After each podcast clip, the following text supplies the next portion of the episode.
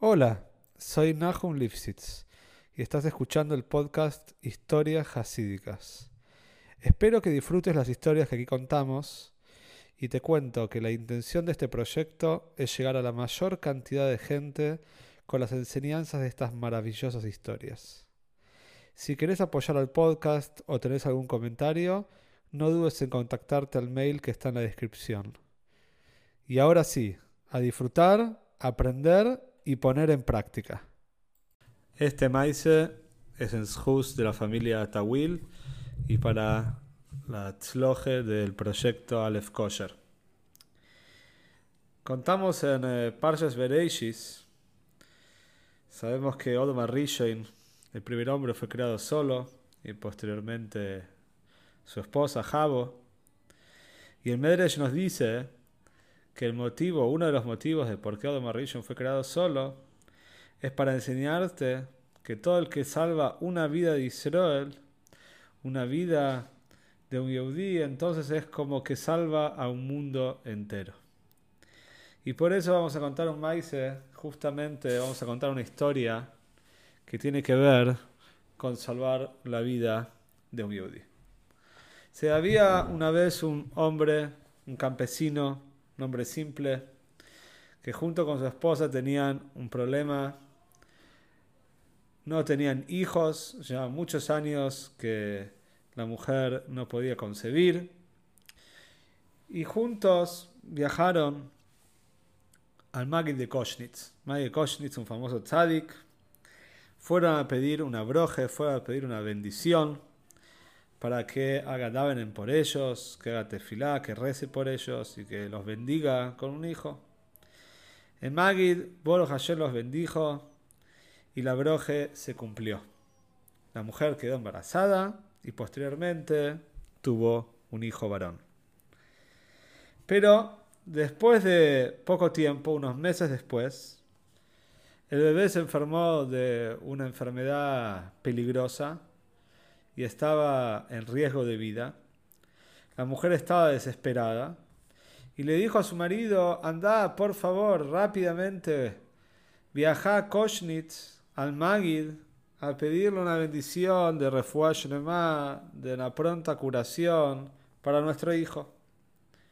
El hombre viajó, entró a Yehidus en audiencia privada con el Magid, y el Magid le dio nuevamente ahora también una brajá, una bendición, pero ahora de refuah shleimo, que tenga una pronta, pronta curación. Y así fue que el hombre se fue contento con la brajá bajo el brazo y retornó a su casa. Pero cuando volvió a su hogar, los padres estaban sorprendidos que aún con la bendición del Magi de Koshnitz las cosas no estaban mejorando, la situación del chico estaba cada vez peor los médicos estaban preocupados, estaban intentando todo tipo de tratamientos. Y la madre, una madre muy dedicada, estaba constantemente al lado de la cuna de su hijo para atender a todas las necesidades, para cuidarlo, para acariciarlo, para limpiarlo, para darle de comer. Y un día la mujer, llorando, se quedó dormida al lado de la cama al lado de la cuna de su hijo. Y cuando se levanta, de repente ve a un soldado que está al lado de la, cama, de la cama de su hijo, de la cuna. En su mano tenía una cuchara y tenía también un, un pote y le estaba dando de comer algo en la boca al chico. La mujer se quedó muy impresionada con lo que vio, esta era una visión, empezó a gritar y este soldado desapareció inmediatamente. Desde ese momento, el hijo de esta familia empezó a mejorar y Boru Hashem se curó totalmente sin ningún tipo de secuela.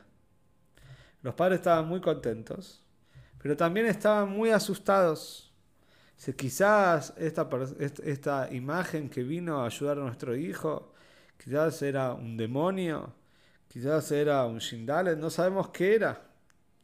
¿Qué hicieron? Inmediatamente viajaron a Koshnitz y le contaron al Magid de todo lo acontecido, de todo lo que pasó. El Magid les dijo que no se preocupen, que no hay nada de qué preocuparse, que Baruch Hashem ahora, de ahora en adelante todo va a estar bien y que el hijo ya está sano y que pueden viajar en paz y retornar a su hogar. Después de que se despidieron, estos Sidim, el Magid llamó a su Yamesh, llamó a su ayudante, le dijo, necesito que agarres mi bastón, te voy a dar mi bastón, anda al cementerio de Koshnitz y quiero que vayas al Keiber, a la tumba que yo te voy a decir, que es la tumba de un soldado, de un Hayal, y quiero que le pegues en la tumba. Y que con el bastón le pegues en la tumba y le hagas una pregunta, le digas, una pregunta, creo que le digas que tiene que venir a mí, que tiene que venir a verme. Decide este Hayal que está enterrado ahí, que el May de Koshnitz lo llama. Así fue, así fue el Shamesh del Magid, hizo lo que el Magid le pidió y después de un tiempo apareció este Hayal, la imagen de este Hayal delante del Magid de Koshnitz. El Magid le preguntó, dice, decime una cosa, ¿quién te puso ahora como un médico de chicos, ¿quién te puso como un pediatra? ¿Desde cuándo te dedicas a la medicina que curás a chicos? El Hayal le contestó al Magui de Kosh el siguiente. Dice, te quiero contar un maíz para que entiendas por qué tengo la virtud y la posibilidad de curar a chicos que están enfermos. Y así le contó este Hayal, este soldado, al Magid. Dice, cuando yo fui a trabajar, cuando me enlisté en el ejército y empecé a trabajar en el ejército, se me mezclé con otras culturas, me mezclé con culturas de Goim y con el tiempo me asimilé totalmente.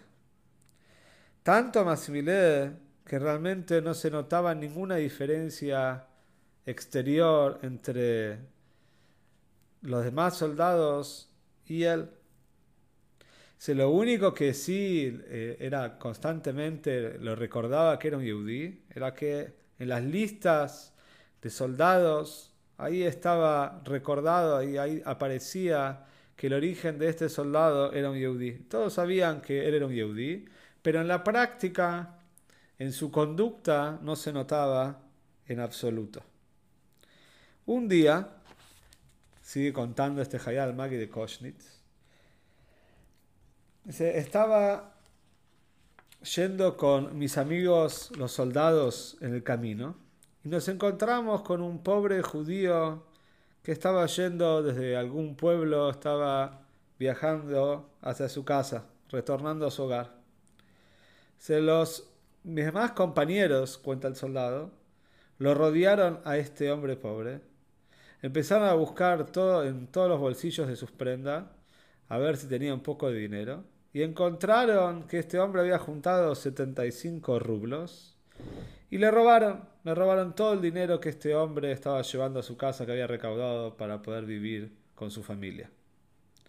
Pero estos soldados tenían mucho miedo, tenían miedo que este hombre vaya y los delate delante del general del ejército, ahí de la base del ejército.